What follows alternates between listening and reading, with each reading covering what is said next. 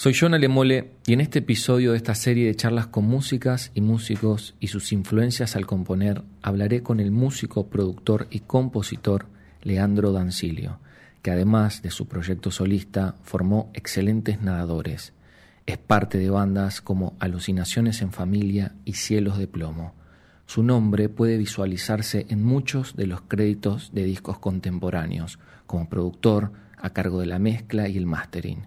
Hoy vamos a hablar de dos de sus composiciones. Esta canción es tuya de excelentes nadadores, del disco No estén preocupados, dos para el tango, del disco Acta de su repertorio en solitario. Escuchemos Esta canción es tuya.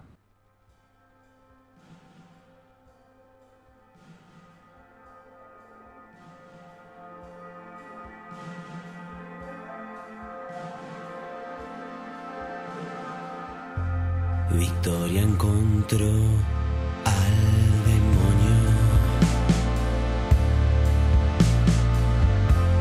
probándose un traje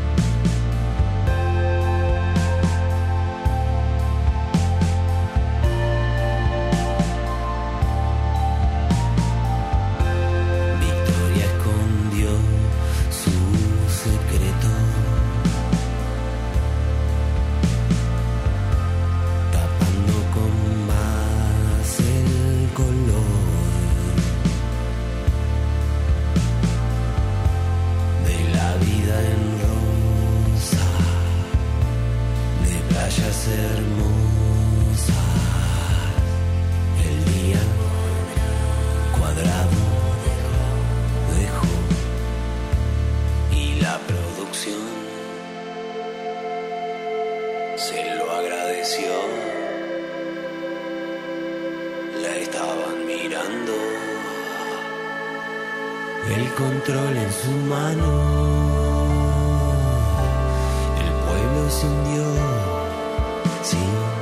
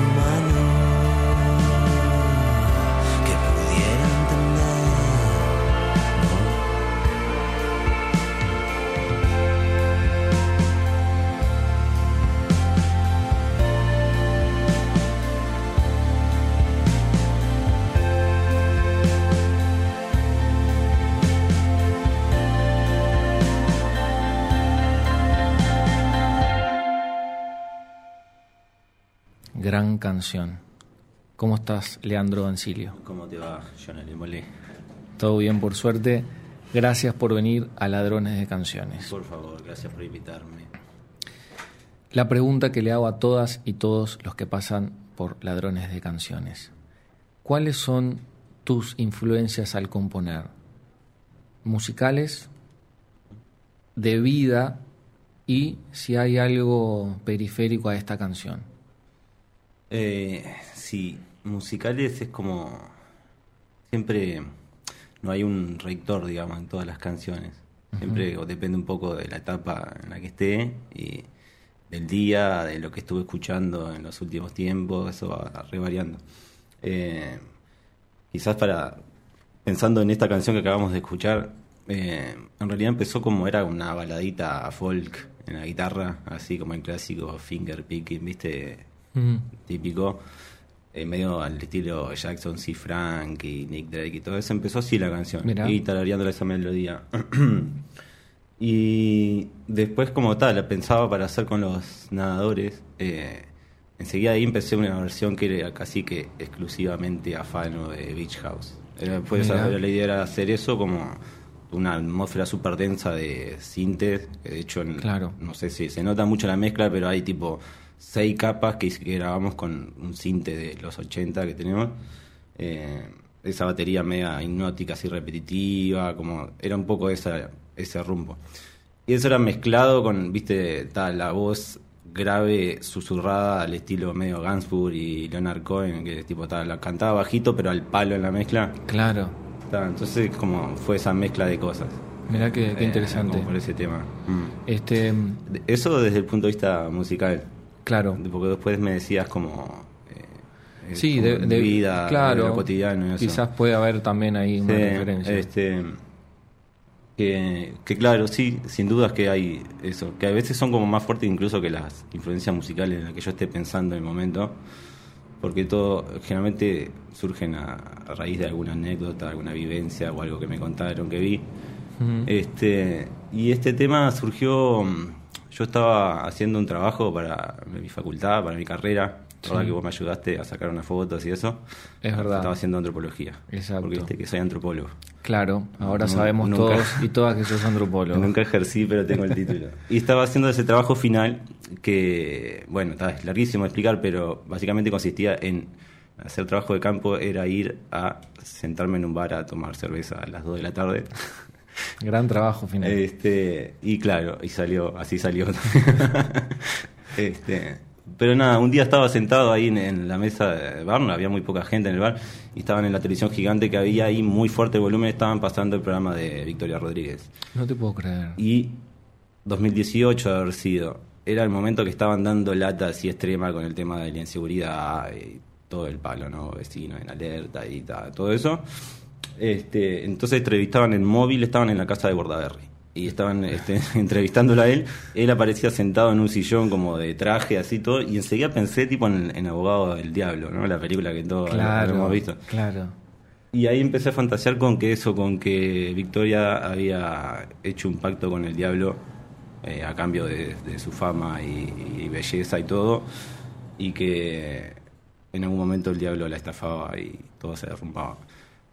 Y bueno, cuando volví a casa con esa idea en la cabeza tenía justo ese fraseo de guitarra que te decía y todo, y eso fue lo que ta, dio origen a, a ese tema. En- Entonces, en, en particular en esta canción, eh, nace primero la melodía eh, de la guitarra Sí. y después vos le pones lo que es la lírica, la letra. Claro, sí, primero lo que surge es eso que te decía que es como ese arpegio de guitarra Sí. basado en el bajo, viste que ahora lo- en el disco lo hace un bajo. tan, tan, tan, tan, Sí. Empezó con ese loop, arriba empecé a tararear una cosa que fue la melodía y después lo último, la letra arriba. Qué asombroso esto e interesante que me decís de, de Victoria. Jamás, jamás se me hubiese cruzado por la cabeza que era que es esa victoria, que es, es, es esa victoria. Ajá. Pero bueno, para mí es otra victoria. Eh, Cada uno, eh, sí, piensa en la victoria que quiere. Está Aparte bien. también se dio como después una cosa, una coincidencia media boluda, digamos que esto que se decía de Beach House, Sí, Este, que el tema es bastante explícitamente beach houseano Sí. y que nombra a Victoria todo el tiempo. La cantante de Beach House se llama Victoria. Ah, pero no, digo, no, yo no lo había pensado, eso, pero puede ser dedicada a ella también. Ahí, al comienzo de esta entrevista, vos dijiste, eh, es un afano a, a Beach House. ¿Qué, qué te concierne a vos el, el robo? Justamente esto, ¿no? Estamos acá en este programa, se llama Ladrones de Canciones. ¿Qué, te, ¿Qué te mueve a vos el, el- el robo en las expresiones artísticas? ¿Los identificás como robos o...? Eh, no, o sea, estamos en el plano de que todos de algún lado tomamos de, de otros y lo, lo adaptamos, lo reformulamos. O sea, es básicamente eso, nadie crea nada de la nada. Total. Entonces, bueno, no sé, depende de lo que podemos considerar robo, o sea, podría ser todo un robo. y bueno, está. Y, pero esta es la vida, la vida es un robo, digamos. Mm, Bien. Eh, también pe- pensando igual en esto también, Mm. ¿por qué crees que no, que no se habla abiertamente de, de robar en el arte? Sí, bien, yo estoy totalmente de acuerdo con vos. Yo Mm. digo, todo es un robo, la ta- todo nace a través de algo. Esa es, eh, acabamos de coincidir en eso. Pero la tiro para un pensamiento. ¿Por qué crees que no se escucha más la palabra? O Sí, dijiste, no, o tomaste de que acá, o tomaste de allá. Creo que hay como un límite. eh, no sé, había una frase que alguien decía, pero que no sé si era la diferencia entre robar y copiar, digamos. Como que robar estaba bien, de alguna manera uno lo hace y, y, este se lo apropia, digamos. Claro. Pero copiar es una mera reproducción de otra cosa, ¿no? Creo que iba medio por ahí la frase, pero no me acuerdo. Pero el tema es, por ejemplo, con cuando todos pensamos en las canciones de Charlie, y tipo mucho a la gente que no le gusta Charlie García, de hecho a mí yo mismo lo pensaba cuando no, no- no lo entendía mucho en un momento que era como diciendo, ta, es un ladrón. Pero de alguna forma es un poco, es también su metida artística, pasa un poco por eso. Claro. Yo no sé, por ejemplo, el tema influencia, viste, de, de Charlie García. Sí. Que si es una, es como un robo, digamos, es una adaptación, una versión de un tema, no sé, creo que era un sueco, no me acuerdo ahora. Ajá. Y vos escuchás el tema original y es una porquería, es muy feo. Claro. Y el tema, la versión de Charlie, el tema de Charlie, es buenísima, y digo, está más linda que la original. Claro. Entonces, tipo, está eso, no sé, cualquiera trabaja con materia, la materia es algo que existe y que está ahí. Entonces ya está, digo, uno se la apropia. Sí. Me parece. No sé si estás de acuerdo. Sí, sí, estoy de acuerdo, estoy de acuerdo y, y los invito y las invito a, a apropiarse de, de, de- de las canciones de otras y otros compositores. Eh, entendiendo un poco el universo eh, de Leandro Dancilio, estábamos, escuchamos una canción de Excelentes Nadadores y ahí también expusiste vos cómo la llevaste para, para la banda, ¿no? Porque tenés una contención de, com- de compañeras y compañeros que conforman a excelentes nadadores. Nos movemos a tu eh, material en solitario de este disco que publicaste a finales del 2021, Ujú. Acta, Sí. eh, con la canción Dos para el tango. ¿Cómo es, eh, cómo en tu universo compositivo, cómo vos elegís y decís esto se queda para mi repertorio solista, esto va para excelentes nadadores? Sí, eh, bueno, eso tuvo, ha tenido que ver siempre con las circunstancias, eh, o sea, lo que está pasando en el momento. Por ejemplo, el primer disco de Excelentes Nadadores, yo lo había empezado a componer como mi segundo disco solista, digamos, y en ese momento armé la banda, entonces como que eso fue transmutando para ahí. Ya el segundo disco de Excelentes Nadadores, ya las canciones las hacía pensando que iban para la banda, Claro. y algunas que me parecía que no iban a salir con la banda quedaban medio a un costado, digamos. No tenía pensado en ese momento retomar mi proyecto solista. Para mí, o sea, como mi energía creativa era estar todo volcada a los nadadores. Eh, de hecho, ahora ha vuelto a ser un poco así. Pero en este momento, cuando eh, decido hacer este segundo disco solista, Sí. que sale en el 21, justo estábamos en un momento como de un impasse con los nadadores. Este, bueno, pandemia, no se podía tocar, en todo eso. Yo no sabía mucho si iba a seguir tocando, ni con los nadadores, ni con las otras bandas, ni solo, no tenía mucha idea de nada. Claro. Entonces, eh, ahí empecé a ver que tipo tenía esto, algunas canciones que no habían ido para los nadadores, que la tenía ahí. Otras que empezaron a surgir en el momento sin pensar para tocar con nadie, simplemente. Entonces eso fue como para proyecto solista, digamos. Claro. Pero ahora después, tipo que cambió la circunstancia, que hemos vuelto con excelente nadador y eso ahora con todo lo que estoy componiendo lo estoy componiendo pensando en los nadadores. Claro. Entonces se puede decir que se viene un tercer disco de Excelentes Nadadores. Correcto. Bien. Y volviendo a, a tu trabajo en solitario, vamos a hablar de Dos para el Tango. Bien. ¿Cómo surge esta canción? En ese contexto que te decía recién, este había empezado a ser como más como de una forma terapéutica, digamos, sin muchas pretensiones, como deliberando todas estas cosas que te decía, que no sabía si iba a seguir tocando, si no, no sabía mucho qué iba a hacer. eh, empecé a hacer, bueno, lo que me queda es tipo que he hecho siempre canciones, música, y me encerré en mi casa, digo, ya estaba encerrado, no podía hacer otra cosa. Este, con la idea de simplemente empezar a grabar y versionar cosas y temas Mm. que tenía antes y eso, este, más como una especie de terapia, porque era eso, como Claro. toda la situación que a todos estábamos atravesando, digo, que a todos nos pasaba, pero otra situación que capaz que me marcó un poco más que esa incluso, que fue una separación de una Ajá. relación muy larga. Ajá. Este, entonces, como para atravesar ese proceso, empecé a hacer estas canciones eh, y surgió esta, esta es una de las más nuevas, digamos, que compuse para el disco, una de las últimas. Mm. Eh, y que nada, que habla justamente de eso, de esa separación que tiene que ver con, es esto, como convivir con alguien o tener estar este, compartiendo casi todo con alguien, incluso la música, Claro. y ver cómo, bueno, eso, hasta qué punto se unen, cómo, dónde se separan esas cosas. Este, y lo raro es que quedó como, es como eso, todo el disco y, y la canción esta que es como, me parece como un poco el- la rectora del disco, de la temática, este como que gira en torno a eso, que es como los discos de separación, viste, que está, yo que sé, el Sea Change de Beck o el, el Blood on the Tracks de Dylan, que son como, no sé, no oficialmente discos de separación, creo que este es uno. Eh, como que esta, ese tema eh, sorprendentemente quedó como algo bastante esperanzador, me parece. O sea, como así lo veo yo. Como Sí. diciendo, bueno, ta, todo esto se ha terminado, no sé qué, pero podemos seguir haciendo música y vamos, va a estar todo bien. Una cosa así. Esa es un poco el- la idea. Qué bueno, qué bueno. Eh, yéndonos al, al lado más musical. ¿cómo, cómo es tu, tu forma de, de crear? Por ejemplo, en esta canción se nota una presencia muy fuerte de lo que es la, la melodía inicial, ¿no? Que marca como un, eh, como un recorrido a, Mm. a través de, del tema. ¿Cómo lo manejas eso vos cuando estás eh, haciendo la canción? En este caso de que es un disco que lo produci- es producido por vos, Sí. ¿no? Eh, y en esta circunstancia Sí. también que vos decías, Claro. pandemia, no sé qué, y es un disco que suena muy bien, que tiene unos arreglos muy bellos.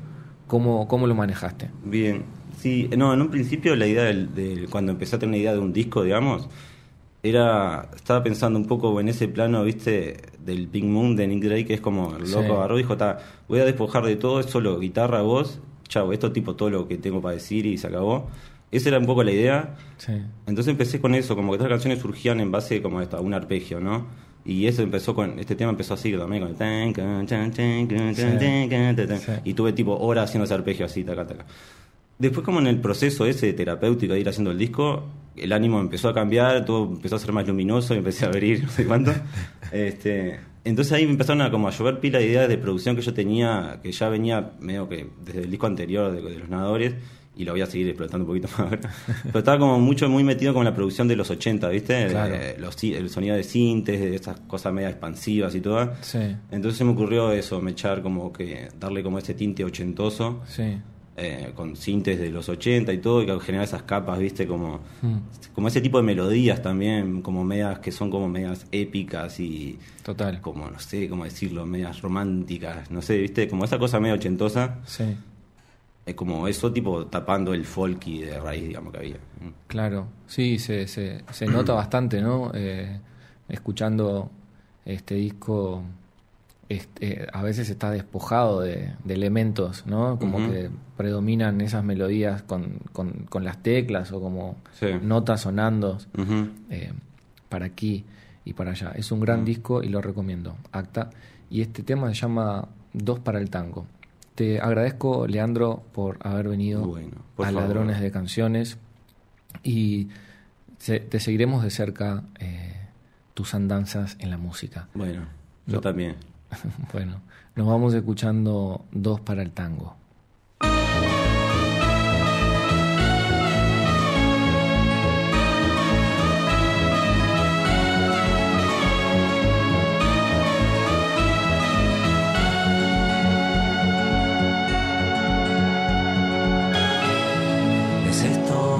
Desierto? Aunque anden